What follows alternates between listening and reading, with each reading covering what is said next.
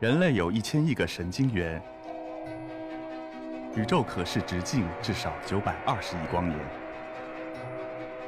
从无限小到无限大，在中科院 SELF 讲坛一起探索未知的世界。本节目由中科院 SELF 讲坛出品，喜马拉雅独家播出。大家好啊，我叫章鱼，这名儿跟动物名儿有点像啊。我呢是一名自然科学插图师，画插图的。其实画插图啊，离不开观察，我就爱观察，你知道吗？特别爱看什么？看我的邻居，有时还得偷偷的看，不能让对方看见啊。别怕，我不是变态啊。我这邻居啊，不是人，都是动物，你知道吗？可能有朋友说了：“哎呦，你们这个住城市里有动物吗？有动物邻居？”嘿，你说着了，有的是。就像这样，我一篇一篇罗列，十篇不带重样的。可是呢，我看了一段时间以后啊，就跟查户口似的，说这家谁，那家谁，这家怎么着怎么着。哎呦，不过瘾，怎么着？我喜欢家访，我看看谁家有点什么糗事儿，我就好奇心这个，你知道吗？有没有啊？等我深入以后，发现，嚯，这各家各户的啊，这热闹。今儿这打起来，明儿那离婚啦。我就爱看这个，好比电视剧好看。这个《动物世界》我都不看了，我天天看这个。今天我就跟大家分享几段好玩的事儿啊。第一个主角叫什么？欧亚红松鼠。这个松鼠好玩，北京好几个公园都有，西山也有的是。它呢？从亚洲东部到欧洲都有分布，不过啊，在亚洲的，我们这儿黑的多，棕的多；到欧洲以后啊，红色的就居多了。不过即便如此，同一窝生出来怎么着，小点都是十锦的，有红的，有黄的，可能有黑的，还有掺杂着的。每一个个体啊，冬天夏天都不一样。你们看这个，这夏天秃不拉几的是吧？到冬天的毛茸茸的，嘿，俩耳朵长长毛，跟扇子一样。我观察这松鼠有点年头了啊！这个事儿呢，发生在二零一六年。当年头三个月，我家里有点事儿，很麻烦，没去看松鼠。第四个月，我憋不住了，我说：“哎呦，再不去，我这坏事儿了！”我就要赶紧去。普查了几次以后，二十八号这一天可了不得了。一上午我转了一圈，知道各家各户怎么样了。待会儿到中午呢，我准备吃点饭吧，正想吃饭呢。一看，哎，怎么还有松鼠活动？按说平常的松鼠都时候都歇了，它还活动，还特忙的。这是它飞跃的一个状态啊！这是我说的那只，干嘛？跟你们招手呢，是吧？其实它在收集巢材。四月底五月初这个时候，一般松鼠不怎么做窝了，除非什么呀？妈妈和准妈妈，他们得不断把家做的安全舒适。我仔细一看，嘿，真是妈妈刚生完不久。而且还怎么着，特漂亮，怎么漂亮？红！我一看，哎呀，这个机会难得，我得给跟他建立长期的友谊啊，我们进行长期的合作。然后我就悄悄的跟着他，跟着跟着不要紧，在树林里跟半截断了，中间出现一个小院四周围都是墙，中间一个宝塔，多宝琉璃塔。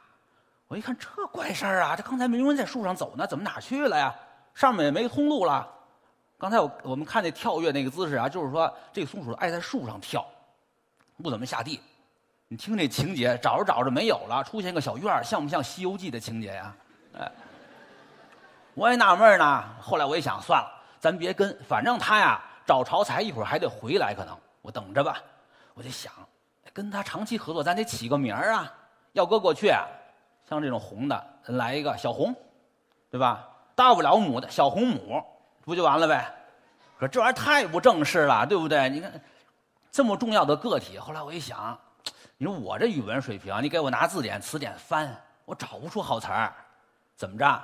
咱这么着省事儿，国际惯例吧。咱俩音译，那不红吗？就是 red，拐个弯儿莱德。嘿，这名儿好洋气，对吧？符合他的身份，还看这特征、气质。行，就莱德。我琢磨着琢磨着。就感觉余光中啊，看着这宝塔二层啊，好多小佛像，怎么有一个这么不一样啊？啊！哎呦，我一看这不刚才那松鼠吗？怎么跑这儿来了？好家伙，这怎么上去的呀？再一看边上还有一个窝，我估计就是他要做那个窝啊。这是一个什么喜鹊的一个旧巢，他修饰了一下。待会儿呢，他跑到塔另一边的飞檐上了，跟那个房脊这个神兽凑一块儿去了哈。紧接着，噌一下子跳到旁边的一个树冠上了。这个小院有点意思啊，两边都有这大树伸进来，它能跳出去抓那软树枝。我跟着他，还在疯狂收集，裹着小树那个麻布给撕下来了。而且他有个毛病，什么？哪棵树啊，树皮材料好，可着一棵树撕，都给撕秃了，你知道？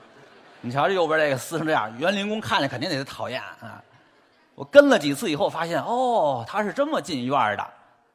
先从那个树上啊跳到墙头，从墙头嗖一下子跳到宝塔底座上，然后下来，顺着避雷线蹭蹭蹭蹭上去。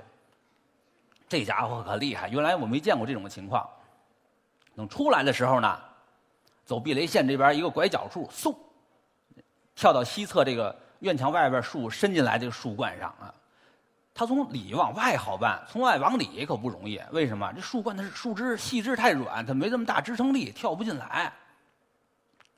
这就是一个基本的一个路线，进基本上走墙头，然后上避雷线。出去的时候呢，多数的时候啊，从避雷线上跳出来。有时候走那个刚才我说了那个房檐那儿，对吧？跟神兽那儿待一块儿也跳出来。还有是太累了，出溜出溜出溜下到底，走北侧。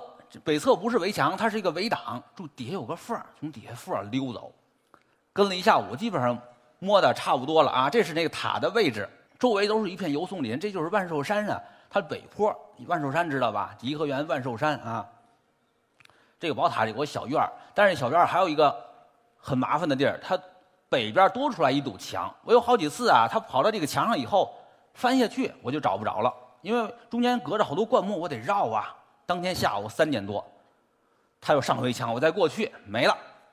等我再回来宝塔这儿，直到晚上他也没回来。我一想，可能啊是我什么时候疏忽了吧，对吧？万一他回来我没看见，也有可能。反正家在这儿呢。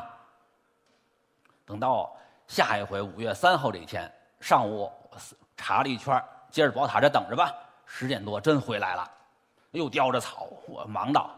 进进出出，进进出出好几趟，但是我发现个问题，他呀，经常在这儿塔檐上舔自己毛梳理，回窝时间很短很短，而且每次外出呢倒挺长，有一次一个多小时。我说这这妈妈这这每回回去喂奶喂不了一分钟啊就完了，这这这这妈行不行啊？是不是她不要孩子在这儿自己建个新家呀？我就怀疑这个事儿呢。结果快到中午了，怎么着？这莱德呀，又跑那墙头去了。这回我一看，算了，别等他下去，我再跟，我得提前绕过去。嘿嘿，堵着了，正在那小平台呢，小广场呢。他先在一个石头坑里喝点水，待会儿站起来了，哇，看见一个柏树。等游人啊从这柏树底下走了以后，他蹭蹭蹭上去了。我一看上面，哎呦，这么大一个窝，很完好的一个繁殖巢。当时我就想，哦。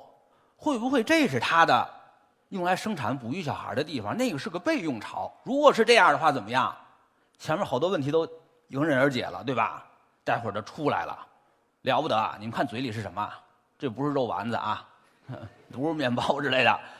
小松鼠，它的孩子一个、两个、三个，还走那老路线，都给搬到宝塔上去了。因为松鼠啊，隔一段时间就要换一次窝，为了安全，更为了卫生。尤其天热的时候，基本上半个月就换一次。等搬到第四个时候，这太累啊！把孩子放地上，调整位置，呼哧呼哧喘。我跟着他跑来跑去，我也累。他抱孩子，我这抱镜头呢，你知道吗？是吧？这都不容易，是吧？哎，嗯，接下来的几天呢，这个观察我没做全天候，我就看哦，莱德住这儿行，还每天到那儿去洗，在那在哪哪吃饭什么的都正常，哎，也就行了。这是他往林子里跑的。我脑子里想着想着以后的事儿了。我算着小鼠的日期啊，大概什么什么时候出来？嘿，我一琢磨，小小松鼠一个一个在那个宝塔二层那排队，多好看呐！有自然元素，哎，又有中国这个古代建筑。嘿，可是我想归想啊，现实怎么样？五月中的天气很晒了，到中午，宝塔这上面这巢，它晒它热的，它行吗？在里边再有一个更麻烦的什么？这是琉璃塔呀。松鼠小崽在树上的巢时，它出来学走路啊，学爬树，它那爪子能勾着树干。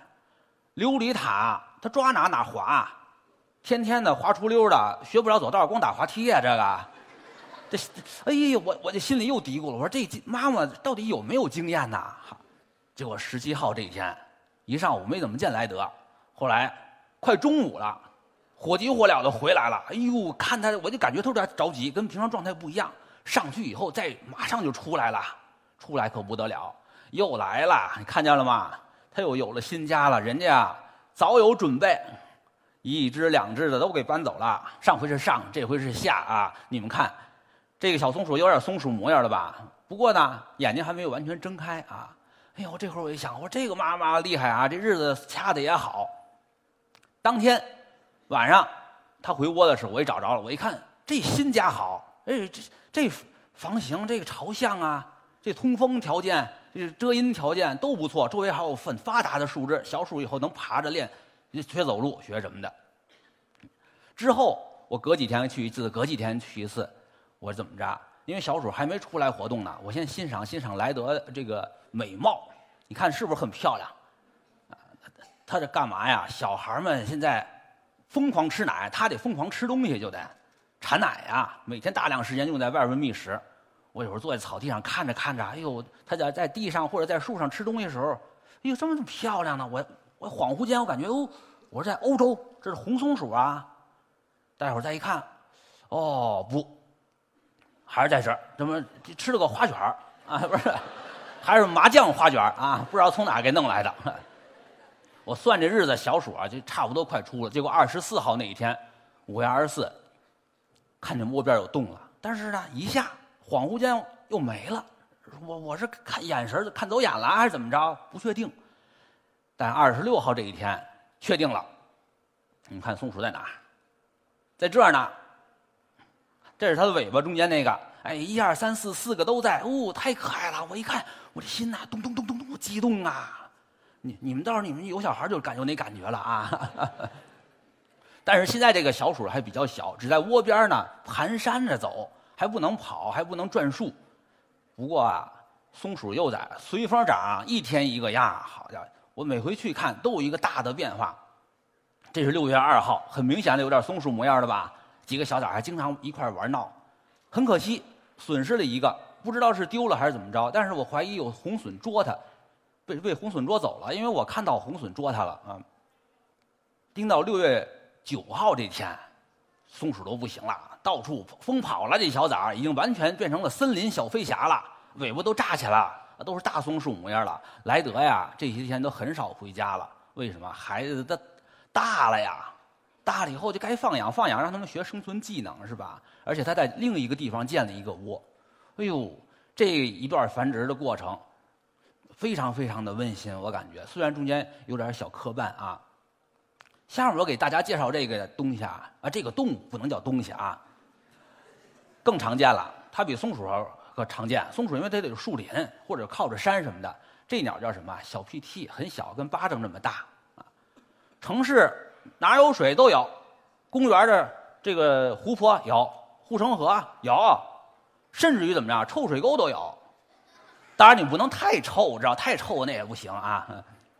这鸟虽然这么多，但是好多人啊都以为什么？他以为它是鸭子，其实不是。你们看不一样。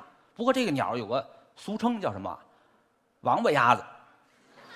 为什么呀？它长得怪，从上面看看一个圆盖而且脖子细长，脑袋尖尖的，特别是它那眼神跟王八眼似的啊。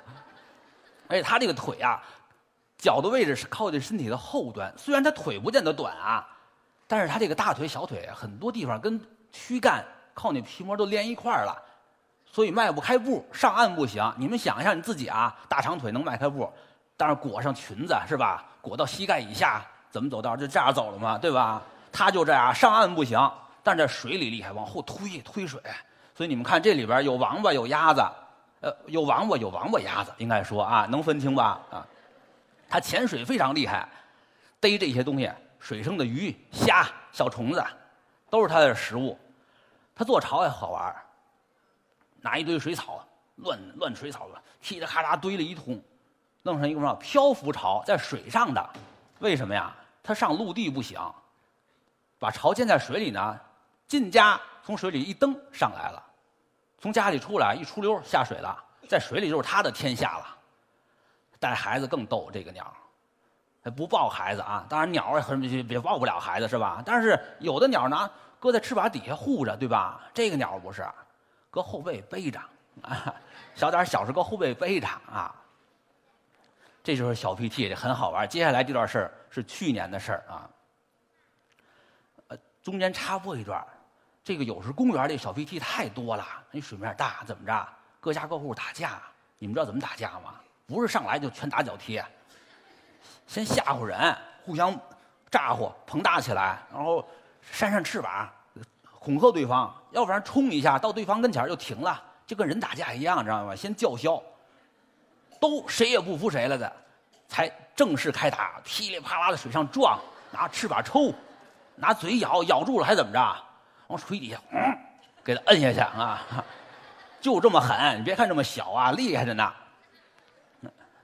这就是我说的去年发生的事儿了，就在我们家，其实奥林匹克森林公园就是沉水走廊呢，我就是就是这个地点啊。三月份各家各户小飞梯下哦开始做窝了，刚才开始搭芦苇啊，什么荷花的碎叶。开始搭，很可惜，怎么着？月底的时候，园林工都给清走了，把这些杂草。四月份呢，他们又开始新的做了新的巢啊，划分了这个确定了格局，就是这样。红十字那个点呢，就是我的一个观察点，就是沉水走廊那我主要介绍 A 家跟 B 家吧，因为当时有 A、B、C、D，A 家跟 B 家关系比较比较紧啊。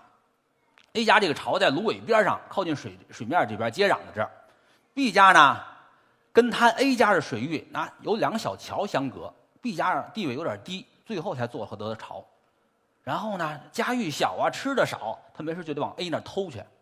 他偷归偷，他得偷偷摸摸的，是吧？不敢过去。从桥那过去以后，先到一个偷窥点，看看 A 在不在。A 不在，再下手。A 要在就麻烦，赶紧往回跑，被打的。可是跑归跑，一旦跑到小桥这，两家相交着，B 就来劲了。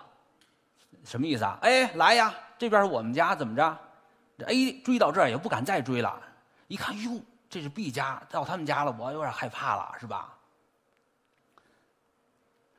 你看，左边这就是 B，啊，右边是 A 追过来的。五月中了，又到五月中了，各家的小崽儿小雏都出来了，陆陆续续的。嘿，有一天异象发生了。什么呀？十九号这一天，我看 A 家一个大鸟，挺着脖子朝我这边游来了。哎呦，我说这怪呀！一般情况下，他游一游一段就得觅食了，他赶紧给小的再带个吃的呀。今天可好，就这么直着过来的，直不愣登的啊！游到跟前他也不动。碰巧呢，B 从这小桥这过来了，一看，哟，A 在这儿，还去不去？得去呀，得去，因为得找吃的。我这孩子也出来了，对吧？但是他得怎么着？恐吓一下吧，吓唬吓唬，看对方什么意思啊？呜，捧起来了就，还怎么着？朝对方冲，冲几下，哎，还不行。抖抖翅膀，抖抖身子啊，恐吓一下，再看看 A 怎么着，还这样。嘿，我这这 B 也发毛啊，看着怎么往常的打斗你一招我一招的，今天怎么 A 来个这个？我也觉得奇怪，我说哎，这这怎么回事这个，但是他不动归不动。他后边翅膀总咕啾咕啾咕啾咕啾，我说哟，这新招数啊！哈，待会儿咕啾咕啾出来什么了？呜，钻出一个脑袋。嘿，我一看这哦，这么回事儿。感情是啊，你带着孩子不便应战，对吧？没一会儿，A 家另一个家长带着另几个孩子过来了。哦，全家团圆。再看 B，一看哦，情况不好，咱赶紧撤吧，他就走了啊。后来我闹明白了，A 家几个五个孩子，这一个不小的家庭了，有一个跟乒乓球一样大，最后出壳的应该是，当时我一看太可爱了，这个小五，咱叫小五。看这温馨的画面，这就是 A 家啊，势力强，这孩子又多，地盘又大，这日子过得多好，对吧？天有不测风云，二十七号这一天早上我一看。到了师弟那感觉所有的东西，哎呦不一样啊！那个状态怎么？再一看，哎呀，怎么回事？水位下降的这么厉害？再看 A 家那个巢那位置，直接暴露了塘底，巢都搁浅了。哎呦，我这心揪起来了。倒是怎么着呢？小桥底下那水也没了，这可好，A、B 谁也不联系谁了，过不来了。等到下午我再去的时候，最担心的事情发生了，怎么着？这就是他那一个退退完水位的一个图啊。A 家这两个父母啊，焦急了，家回不去了，我们做新家吧。结果就不喂孩子了，开始捞水草做新家。做着做着，孩子们饿呀，都过来了。过来以后也没吃的，有的就累了，往这新家里往上一踩，呼噜，刚做一点就塌了。这俩家长一看，哎呀，这个不行，我得去另一地再做，这个不合适。看来，结果越做越没时间喂孩子，孩子越饿，孩子都堆过来了，呼噜又踩塌了。做了好几个，好在呢，过了一会儿，这俩终于想起来了，给喂孩子。可是这会儿啊，哥哥姐姐可再也不让着小五了，都抢。小五跟在整个大部队后边跑也跑不快，追也追不上，抢那东西也抢不过。最后来他很绝望，跟着父母都很绝望了，他都不要吃的了，干嘛呀？父母再上来，他往父母身上钻，他要温暖了，他要休息了，不要吃的了，干脆。结果他爹妈他不管他，一下给他甩下去，接着找吃的，或者是继续搭巢，太残酷了。最后弄得小五什么呀？不找爸爸妈妈了，你爱走走吧，看附近谁呀，哥哥姐姐谁靠得近，往他们身上爬。哎呦，太凄惨了，那个那个场面。盯到天黑前，这一家子呢，又往南撤，退到南边这个水面。但是走过过道以后，走到这个过路的这个水道以后呢，我发现只有四个雏了。另外一个啊，就是那小五不见了。我听那个刚才那个过路那地方啊有叫，听着听着越来越弱，越来越弱。结果转天我再去，果然只剩下四个孩子了，小五已经没了。这个很残酷啊，这个自然就是这样。但是没办法，日子还得过，对吧？祸不单行，两天后，这个家庭变成单亲了，有一个不知道哪去了。那小飞弟家庭有时候就会这样。这还没算完呢，水位上涨了之后，小桥底下又通了，怎么着？这个 B 家呀，打过来了，A 家就剩一个家长应付不了，就退回到最北边的水塘。B 家就开始变成这样了。我这看着他们，哎，这 B 家带着还在 A 家那水塘里边大摇大摆的趾高气扬。我说这脸皮太厚了，没办法生存呢，这就是。不过好景不长，没两天，这个。A 的地盘又出现了两个成对活动的，因为当时我跟当时情况分析啊，很可能就是 A 家那原来那俩孩子们独立，他们又恢复了。这会儿呢，B 也恢复了地位了，保不住自己新打下来这疆土，又退回到小桥南了。这是他过来偷鱼，又被打跑了啊。到了六月底呢，这荷塘密密麻麻的都，而且长得荷叶很不好观察。嗯，各家的小 PT 呢，相对相继的独立了，就开始。可能由于食物的关系，这几家小 PT 都没有繁殖第二窝。可能有的朋友就觉得，哎呀，这大热天的七月份的马上还看不看啊？是不是这么密？得看，看就有戏，知道吗？这 A 家地方还有一块小水面七月八月，哎呦，看到好多精彩场面。什么呀？逮碧尾蜓，碧尾蜓是一种大型的一个蜻蜓，很警觉，很不好逮，人都不好逮。但是呢，最开始我以为它是一个偶然事件。就没当没当回事儿，后来发现不是，天天的这玩意儿光逮这个，都不怎么逮鱼了。嘿，表面你看不见它来回来去追蜻蜓，那怎么逮的呀？我琢磨着是不是这样？因为碧尾蜓它产卵时呀要下水，把肚子扎到水里边别的蜻蜓好多是点水的，对吧？后来我就看，哎，一看有抱对的碧尾蜓准备产卵呢，我这眼盯着碧尾蜓，这眼哎盯着小 PT。我一看，好家伙，小 PT 对蜻蜓的认知啊！比我还强，天上过别的蜻蜓，别的种类的，它就在那歇着，夏天嘛歇着不动。过单只的碧尾蜓，一看，不管，一看抱对的碧尾蜓，呜，来劲了，盯着它，呜，哦，落那儿了，怎么的？不走水上，走水下下去，等它出来时在跟前儿了，有时候直接就发动攻击，从水下，一次不行，两次，两次不行，三次，有几次以后总能成功。所以说，这家伙对猎物的研究，哎呦，研究透了。整个七八月，这种精彩场面经常发生啊。这是他抓住壁以后反复的甩呀，把它的翅膀弄折，好吞咽啊。可能有的朋友说呢，刚才你说的这兽啊，小型兽类、哺乳类的，那鸟类都比较高级的，低等动物是不是家庭这个那个没那么复杂？哦，一样啊。给你们举个例子，这虫子，这虫子好看，月光女神像不像？螳螂，北京分布很广的广府螳啊。提到螳螂，大家可能感觉有什么好玩的？就是不能说好玩，挺有什么残酷的啊？老婆吃老公，吃不吃？真吃。但是什么意思啊？螳螂不光老婆吃老公，老婆也吃姐妹，呃，老公也吃个兄弟。就是说呢，它这个东西很厉害，食肉肉食性的嘛。然后大的就会吃小的，有机会。平时还好，各家各户就单个的独立的生活。但是搞对象的时候呢，你不能总打电话啊，远程，得凑一块儿啊，对吧？凑一块儿结婚呐。这时候公螳螂真的危险了，他怎么办？用计谋。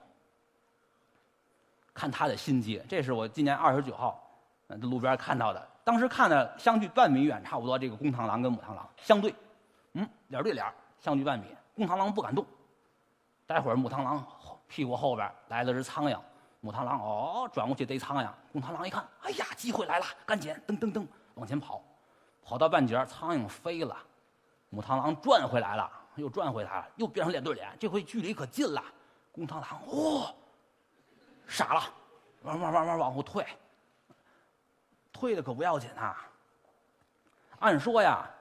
这个距离还没问题，母螳螂够不到它。它呢，经过长期的跟母螳螂交谈调情还没问题。不过呢，这母螳螂做了一个动作，是很麻烦的动作。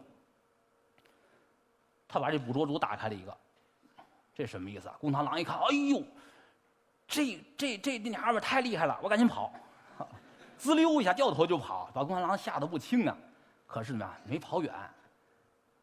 当时我一看，哦，藏叶子背后了。盯了十多分钟以后啊，公螳螂又来劲儿了。嗯，叶子后面扒头看，哎，看那母的在哪儿？我一看，嘿，这小子痴心不改，就有希望。得过了半小时，他从叶子背后另一边绕过去了。待会儿呢，又恢复到这个状态，相距有四十四十厘米的样子。我等着吧，我看看好戏啊！这搞对象的能不看吗？对吧？啊，我盯着看好戏，结果这一盯啊，哎呦，把我害苦了。从上午盯到下午还没完呢。他们俩，这公螳螂有耐心呐，但我受不了啊！我这腿站在斜坡上，我是我不敢动，我怕影响他们进程。我心说：哟，你这个公的，你行不行？你给我来个回话啊，是不？我受不了了。盯到下午啊，快三点，我说我我隔壁，我我我我我活动活动腿儿，好吧？我去隔壁看看隔壁的树。同时呢，这边眼睛还盯着这边，一旦有情况发生，赶紧回来。三点多。真有情况了，母螳螂又背过去了。哎呦，公螳螂一看机会来了，噔噔噔噔，噌，十秒钟就跑完了。刚才等了好几个小时的路啊。很可惜呢，我没看见这个母螳螂为什么背过去。我估计很可能是有猎物来了，因为刚才我干嘛呢？我说去隔壁，隔壁看到了这个一对交配的螳螂，捕了一个蝉，是吧？这也是个精彩的呀。好，我们接着说这一对儿啊，这公螳螂啊上去是上去了，但是位置不好。因为他也急呀，看机机会来了，赶紧上，把母螳螂那个裙子啊，不是不是翅膀啊，不是裙子，翅膀啊，这抓的都折了。而这母螳螂这这这什么东西？拿那刀就往回往回反，想抓它。这种情况，公螳螂如果不冷静，被它勾着了，就完了，就被吃了。这个公螳螂还行，我一看，哦，在那趴着不动，躲着，反正好几个小时也等了，不差这一会儿，对吧？过了十多分钟，这母螳螂啊，哎呦，好。行了，好像心领神会了，把捕捉组也收起来了，也放开刚才，刚才是勾着自己的脚呢，它是啊，也放开了这。我一看，嘿，这画面和谐多了，是吧？比刚才舒服多了。不过还没完呢，这刚到了中间的过程，又花了得半个来小时，公螳螂不断的调整位置，不断调整位置，终于交配成功了，安全的交配成功。我转到另一边去一看，嚯！我说这，哎呀，太美妙了！这个场景，刚才杂乱无章那些叶子呀，还有那个天空那个泛的光啊，现在都变成点点的光斑，装点着他们的婚房啊！哎呀，为公螳螂这个成功祝贺庆祝是吧？其实是个小插曲啊，因为之前我在远距离观察，我怕坏破坏他们的进程，我不敢用各种人工光线，只能远距离的记录。这会儿稳定了以后呢，我打了一点点的人工光，啊，不过整个过程下来，确实让我感觉到，哎呦，公螳螂应对这个母螳螂很有计谋。所以说呢，我们身边这些邻居啊，各种大大小小的、低等的、高等的动物邻居，家庭生活都复杂着呢。其实我经常说啊，就是说自然观察没有小事儿，就是什么呢？有时候我们把这事儿想的简单了，可能啊。所以呢，我也希望大家更多的关注周围这些邻居啊，就别人不是人的邻居啊，不是人的邻居，关注他们的一些私生活，啊，采用慢观察的方式啊，享受这些细节带来的乐趣。到时候。我们再来一起分享各家的八卦，是吧？好了啊今天就讲这么多谢谢大家。